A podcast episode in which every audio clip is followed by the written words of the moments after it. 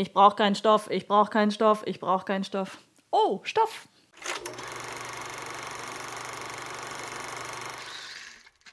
Eine neue Folge Einfach Anna auf dem Einfach Nähen YouTube-Kanal.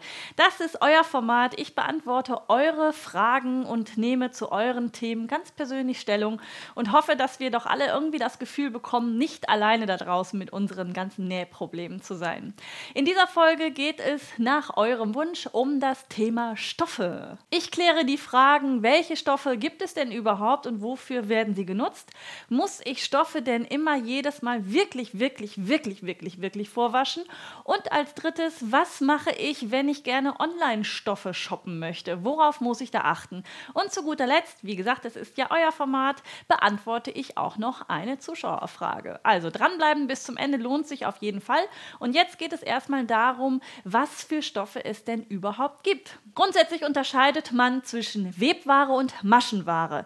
Bei der Webware ist es so, dass die Fäden gespannt werden, dann kommt das Schiffchen, tralala, so nach links und nach rechts und dadurch wird dann der Stoff gewebt. Diese Stoffe sind nicht elastisch.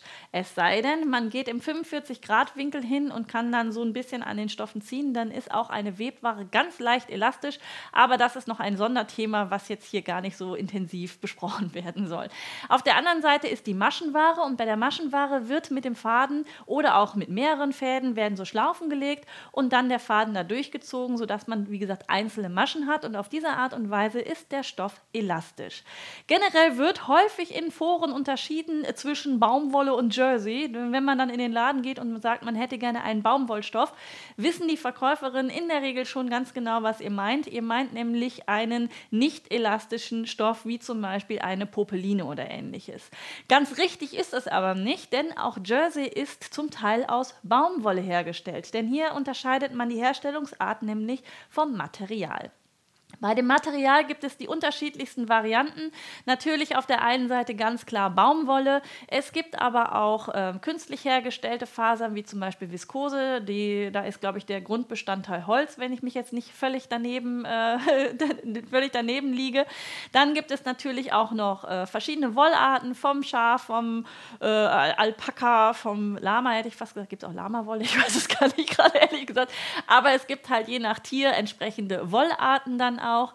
Und dann natürlich auch diverse Chemiefasern ähm, wie Polyester oder ähnliches. Je nachdem, welcher Schnitt bzw. welches Material im Schnitt empfohlen ist, sollte man sich an diese Materialempfehlung auch wirklich am Anfang immer halten. Steht da beispielsweise Jersey, dann sollte man auch einen Jersey dafür verwenden. Wenn du das nämlich aus einem anderen Material nähst, kann es dir passieren, dass es entweder viel zu groß ist oder viel zu klein ist. Und ähm, da gerade am Anfang noch ein bisschen das Gefühl dafür zu bekommen oder ein Gefühl dafür ha zu haben, ist etwas schwieriger. Das kommt wirklich im Laufe der Zeit mit viel Erfahrung. Es gibt im Bereich der elastischen Stoffe so eine ähm, ja, Berechnungsformel, die schreibe ich jetzt hier auch nochmal hin, womit man den Elastananteil in Konfektionsgrößen mit einrechnen kann. Das ist auch äh, immer noch mal eine Möglichkeit, damit man, wenn man einen Schnitt aus einem anderen Stoff näht, da nicht direkt absolut äh, ja, daneben liegt und wie gesagt das Teil dann nachher nicht passt. Bei Webware ist es auch ein bisschen entscheidend, welches Material du tatsächlich dann verwendest, beziehungsweise welchen Stoff. Die, da gibt es auch ganz dünne Stoffe, ganz leichte Stoffe und eben auch ganz, ganz schwere Stoffe, aus denen zum Beispiel schöne Mäntel genäht werden. Hier ist es so immer ein bisschen das Problem, dass die einzelnen Bezeichnungen nicht unbedingt immer komplett identisch sind. Die Hersteller sind da relativ ähm, äh, frei in der Bezeichnung ihrer einzelnen Produkte, also die Stoffe, die sie herstellen.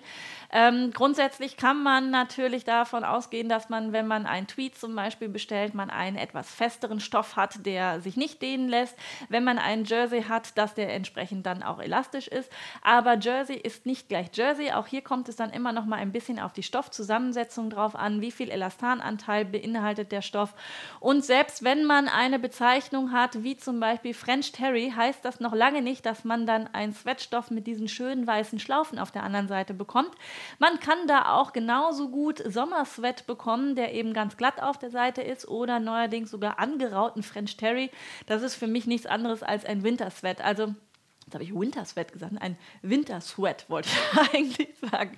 Also es kommt immer so ein bisschen darauf an, wie der einzelne Hersteller seine Stoffe auch bezeichnet. Und ähm, wenn du da wirklich einmal ein bisschen mehr in die Stoffkunde einsteigen möchtest, dann kann ich dir einfach nur empfehlen, dir vielleicht ein kleines Büchlein anzulegen, wo du, wenn du einen Stoff einmal gekauft und verarbeitet hast, eine kleine Stoffprobe vielleicht reinklebst, mit dazu schreibst, welche Stoffzusammensetzung das gewesen ist, was du daraus genäht hast. Und wenn du irgendwann mal ein ähnliches Kleidungsstück nähen möchtest, dann kannst du anhand deines kleinen Büchleins wirklich noch so ein bisschen äh, kontrollieren und schauen, was du für einen Stoff denn vielleicht verwenden kannst oder was du in der Vergangenheit für welches Projekt benutzt hast. Und so wächst im Laufe der Zeit deiner Nähkarriere dieses Büchlein dann auf eine schöne Übersicht der einzelnen Stoffarten und so hast du dann wirklich die Möglichkeit, da für dich eine eigene, ja fast Bibliothek anzulegen, wo du nochmal nachschlagen kannst. Ansonsten hilft dir natürlich auch immer nochmal das Internet. Es gibt diverse Enzyklopädien, wo die einzelnen Stoffe dann auch nochmal genau beschrieben sind. Ähm, was ist jetzt ein Jersey, was ist ein Viskose-Jersey und ähm, die anderen Bezeichnungen, wenn man dann Köper zum Beispiel liest, da weiß man vielleicht auch nicht unbedingt direkt als allererstes, was damit gemeint ist. Und deswegen, Google ist dein Freund und da einfach mal reinschauen und kurz googeln, was es dann genau ist. Und dann wirst du auch auf diese Art und Weise sicherlich ein bisschen mehr den Durchblick bekommen. Dann eine ganz, ganz beliebte Frage, die ich regelmäßig äh, gestellt bekomme, beziehungsweise die auch regelmäßig in den ganzen Internetforen, Facebook oder wo auch immer äh, zu lesen sind. Muss ich Stoffe vorwaschen? Ja, bitte, bitte, bitte unbedingt vorwaschen, denn ich zeige euch jetzt mal, was passiert, wenn man Stoffe nicht vorwäscht. Dieses T-Shirt sieht auf den ersten Blick noch ganz normal aus. Wenn ich aber mal zeige, wo die Nähte entlang laufen, nämlich die eine geht hier nach da hinten und die andere kommt hier vorne hin, da sieht man schon, das Ding hat sich komplett verzogen. Wenn ich also die Nähte jetzt mal richtig zur Seite ziehe, wo sie eigentlich hingehören, wirft das Ganze hier vorne Falten und noch schlimmer sieht das Ganze hinten aus. Denn so sollte es eigentlich sein mit der Rundung hinten. Wenn es aber flach liegt, sieht man, dass sich das komplett verzogen hat. Das ganze Stoffteil ist also nicht nur kleiner geworden oder auch enger, sondern insgesamt hat sich das komplett verdreht. Ich nenne das ganz gerne den HM-Effekt, denn jeder, denke ich mal, der ein günstiges Shirt irgendwo mal gekauft hat, wird die Erfahrung gemacht haben, dass nach dem Waschen die Nähte einfach irgendwie sich verdrehen und man das ganze Teil auch gar nicht mehr schön glatt zusammengelegt bekommt.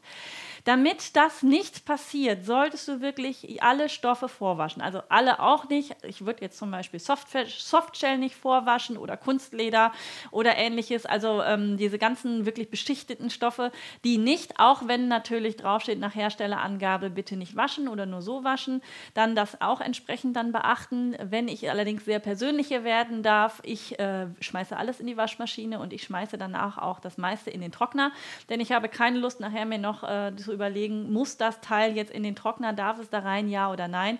Wenn es einmal Waschmaschine, Trockner hinter sich hat und dann noch lebt, dann darf es bei mir auch zu einem Stoff vernäht werden. Was es nicht überlebt, ja, äh, hat es halt Pech gehabt. Aber wie gesagt, das ist nur meine ganz persönliche Meinung dazu. Ich habe einfach keine Lust, nachher die Wäsche entsprechend dann sortieren zu müssen. Wenn du jetzt die Sachen vorwäscht, kann es dir bei Jersey ganz gerne mal passieren, dass der sich komplett einrollt. Es gibt da verschiedene Tricks, die ich ehrlich gesagt aber noch nicht persönlich ausprobiert habe, indem man nämlich dann die Kanten zum Beispiel einmal vor dem Waschen zusammennäht, damit sich das Ganze nicht so einrollt. Ich persönlich finde das mit dem eingerollten Jersey nicht ganz so dramatisch, denn ich arbeite arbeite ja ganz gerne mit ähm, Nähklammern und wenn man sich dann die Kanten mit den Nähklammern entsprechend einmal fixiert, dann rollt sich der Jersey auch beim Zuschnitt nicht so sonderlich stark mehr auf, wenn gerade die Kanten frisch zugeschnitten sind und mich stört das ehrlich gesagt nicht. Probier es einfach mal aus. Vielleicht hat der ein oder andere da draußen das ja auch schon mal ausprobiert. Schreibt es unten in die Kommentare eure Erfahrungen, was ihr mit sich rollendem Jersey angefangen habt. Dann sollte man auf jeden Fall immer noch Strickstoffe vor dem Waschen einmal an den Kanten dann, also an den Kanten, wo der Stoff abgeschnitten worden ist, noch einmal versäubern, damit man verhindert, dass man sich hier Laufmaschen durch die Waschmaschine einfängt, denn das wäre wirklich sehr, sehr ärgerlich. Dann gibt es ja auch noch Bündchenstoffe, die wasche ich ehrlich gesagt nicht vor. Selbst wenn die ein bisschen noch einlaufen, das stört mich nicht sonderlich. Deswegen, das ist vielleicht auch noch mal so eine Sache, äh, Bündchenware, Schrägband und so weiter, das äh, wasche ich nicht vor, sondern wirklich nur die großen großen Stoffteile, wenn ich sie gerade frisch gekauft habe. Ich weiß, das ist ein bisschen ärgerlich, weil man möchte ja unbedingt loslegen. Man hat sein Projekt vor Augen, man hat seinen Schnitt, man hat seinen, seinen Traumstoff gefunden. Aber tu es bitte nicht, es rächt sich hinten raus. Und jetzt zu dem Thema, was offensichtlich ganz, ganz vielen von euch da draußen unter den Nägeln brennt. Und zwar, wie finde ich beim Online-Shoppen den richtigen Stoff? Diese Frage kann ich überhaupt gar nicht so ohne weiteres richtig gut beantworten, denn jeder hat hier seine eigenen Erfahrungen gemacht. Ich bin zum Beispiel jemand, der die Stoffe ganz gerne vorher anfasst. Das heißt, so viel Online-Shoppen habe ich äh, zumindest in der Anfangszeit gar nicht gemacht, mittlerweile schon. Dazu komme ich aber später noch. Also das heißt, ich gehe in den Laden rein und fasse fasse die Stoffe an. Ich rieche teilweise auch an den Stoffen und wenn die ja zu künstlich stinken, dann lasse ich die gerne auch im Laden. Die brauche ich dann nicht zu Hause oder auch äh, vor allem nicht auf meiner Haut haben. Und deswegen ist es mir ganz, ganz wichtig, wirklich dieses haptische Erlebnis dann auch zu haben, wie sich die Stoffe anfühlen. Bei elastischen Stoffen, wie dehnbar sind die denn auch tatsächlich? Wie dick sind sie? Das sind so verschiedene Kriterien, nach denen ich entscheide, ob ich einen Stoff tatsächlich dann auch mitnehme oder nicht, selbst wenn mir das Muster oder die Farbe gefällt gefällt.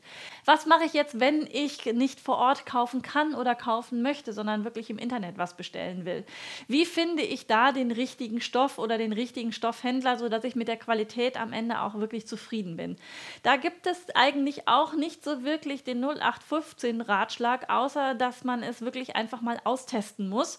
Ähm, entweder man bestellt tatsächlich selber einfach mal und lässt sich überraschen oder aber man schaut in den einzelnen Foren, schaut mal, wenn man jemanden gesehen hat, der den Stoff zum Beispiel schon mal vernäht hat, wie sieht das aus und einfach mal nachfragen, wo man dann den Stoff bestellt hat, um dann auch möglichst sicher zu gehen, dass man auch eine gute Qualität dann auch erhält. Bei mir ist es tatsächlich so gewesen, dass meine Online-Shop-Anfänge so gewesen sind, dass ich bei den äh, klassischen großen Händlern einfach wild geshoppt habe und mich habe überraschen lassen, was da kommt. In der Regel war es tatsächlich wirklich äh, gute Ware. Das eine oder andere Mal habe ich aber auch wirklich mitten tief ins Klo gegriffen und da ist wirklich der letzte Schrott angekommen. Ähm, das in einem, einem Paket. Also der eine Stoff war super und der andere war voll Grütze. Das ist wirklich so ein ja, Lotteriespiel. Diese äh, Shops habe ich dann aber auch nicht mehr für meine nächste Bestellung ausgewählt, sondern bin dann wirklich auf andere übergegangen. Und bei mir ist es jetzt mittlerweile so, dass ich eine Handvoll Online-Shops habe, wo ich weiß, dass die Qualität immer super ist. Ich die Leute zum Teil auch persönlich mittlerweile kennengelernt habe, auf Messen oder ähnlichen, ähm, wo ich dann auch mal bestellen kann und äh, oder auch anrufen kann, wenn ich eine Frage habe und sagen kann, hier, wie sieht's aus? Ich brauche den und den Stoff für das und das Projekt. Ist das der? Oder ähm, wenn ich einen gemusterten Stoff in einem Shop finde, dann da auch nachfrage, hast du wirklich einen farblich passenden Unistoff auch mit dazu? Weil das finde ich ist ja auch immer so ein bisschen schwierig im Internet zu entscheiden, passen denn die Farben jetzt tatsächlich zusammen. Wenn ich jetzt durch einen Online-Shop durchgehe und mir mal anschaue, was es dort für Stoffe zu kaufen gibt, dann schaue ich natürlich erstmal in den Kategorien nach, die mir auch mein Schnitt empfiehlt. Also das heißt, wenn ich einen Sweatstoff brauche, dann schaue ich mir auch als erstes an, welche Sweatstoffe in dem Online-Shop dann auch tatsächlich angeboten werden. Hier ist es aber auch so, wie das, was ich ganz am Anfang auch schon mal sagte, es gibt halt keine feststehenden Begriffe für einzelne Stoffe und jeder Händler und dann auch nachher der einzelne Shopbetreiber hat hier die Möglichkeit, die Stoffe einfach so zu benennen, wie er meint, dass es benannt werden muss. Ähm, ich habe mir sagen lassen, dass es, in, dass, es, dass es viele holländische Stoffhändler gibt, Stoffgroßhändler gibt, die einfach an jeden dehnbaren Stoff Jersey dran schreiben. Ähm, für unsere Begrifflichkeiten, das dann aber überhaupt kein Jersey mehr ist, sondern zum Beispiel dann noch ein Interlock, der sich dann nochmal ganz anders verhält, weil er viel dicker ist und äh, ganz anders fällt als ein Jersey oder sogar ein Sweat oder was auch immer. Da, wenn ihr euch unsicher seid, wie entweder eine Probe bestellen, einfach woanders nachfragen oder direkt im Shop selber mal anrufen und äh, euch erkundigen, wie denn jetzt der einzelne Stoff, äh, der einzelne Stoff dann tatsächlich dann auch ist. Ein bisschen Indiz darüber, was es denn für ein Stoff ist, gibt natürlich immer noch mal die Materialzusammenstellung. Je mehr Elastananteil drin ist, desto dehnbarer sollte der Stoff dann auch sein. Und dann kommt es darauf an, ähm, habe ich jetzt zum Beispiel einen Viskosestoff oder habe ich einen Baumwollstoff? Da unterscheidet sich der Fall beispielsweise. Dann ausschlaggebend ist auch häufig noch das Gewicht des Stoffes. Je schwerer der Stoff ist, desto schwerer fällt er natürlich auch und je weniger Gramm da dran steht, desto leichter ist er. Das heißt, hier habt ihr die Möglichkeit, einen etwas fluffigeren Stoff zu bekommen. Aber auch das sind einfach nur Indizien dafür, ob das nachher wirklich der Stoff ist in der Qualität und der Haptik, die ihr, wie ihr ihn gerne haben möchtet. Das ist äh, wirklich reine keine Lotterie und im Laufe der Zeit ist es tatsächlich auch so, dass man da seine eigenen Erfahrungen sammelt und da beim Bestellen in Online-Shops dann auch etwas sicherer wird. Und zum Schluss komme ich jetzt noch zur Zuschauerfrage. Die kommt diese Woche von Claudia und sie fragt, wenn ich im Laden stehe und einen absoluten Lieblingsstoff sehe, ich aber noch nicht genau weiß, was ich daraus nähen soll, wie viel muss ich von dem Stoff dann mitnehmen? Das ist auch mal wieder so eine Frage, die ich mit Es kommt darauf an beantworten möchte, denn es ist ja immer die Frage, ist es jetzt ein Kinderstoff, dann braucht man zumindest was kleine Kinder anbelangt nicht ganz so viel. Ist es ein Erwachsenenstoff, dann kommt es so ein bisschen darauf an, welche Konfektionsgröße du hast oder für wen das dann entsprechend dann sein soll. Also bei Kindern oder zumindest bei kleinen Kindern ähm, kaufe ich dann im Zweifel so etwa einen halben Meter oder auch schon mal einen Meter ein. Bei erwachsenen Sachen, wenn ich weiß, das ist eher ein sehr dünner Jersey, den ich zum Beispiel zu einem T-Shirt irgendwann mal verarbeiten kann. Das heißt, ich brauche keine Ärmel, sondern mehr oder weniger nur Vorderteil und Rückenteil. Dann würde in meiner Konfektionsgröße ähm, ein halber Meter, Quatsch, nicht ein halber Meter, das wäre ein bisschen wenig, ein Meter dann auch reichen. Aus dem halben Meter habe ich allerdings schon mal einen Spaghetti-Top für mich genäht. Also kommt man auch noch mal mit einem halben Meter hin. Nein, aber Spaß beiseite. In der Regel ähm, kaufe ich für Oberteile, wenn ein langer Ärmel mit dabei sein soll, 1,50 Meter und ansonsten nehme ich auf sicher auch 2 Meter mit. Aber ich habe mir abgewöhnt, einfach Stoff mitzunehmen, nur weil er mir gefällt. Ich habe mittlerweile unglaublich viele Schrankleichen. Das heißt, Stoffe, die ich irgendwann mal gekauft habe, weil die ja so schön sind. Und da kann ich bestimmt mal was draus nähen, die aber bis heute nicht vernäht worden sind. Also mein Stoffregal wächst und wächst und wächst und ähm, ja, man sollte da vielleicht eher projektbezogen tatsächlich einkaufen. Also nur die Stoffe einkaufen, die man auch tatsächlich für das nächste Projekt dann braucht. Dadurch äh, spart man sich wirklich wahnsinnig viel Geld. Ja, Stoffe sind teuer, denn äh, wenn du nur projektbezogen einkaufst, dann hast du definitiv nicht das Problem von Schrank Schrankleichen. Denn wir kennen es alle, wir haben wahnsinnig viel Stoff und für das nächste Projekt ist garantiert nicht der richtige Stoff mit dabei. Insofern kaufen wir dann eh für das nächste Projekt wieder neuen Stoff.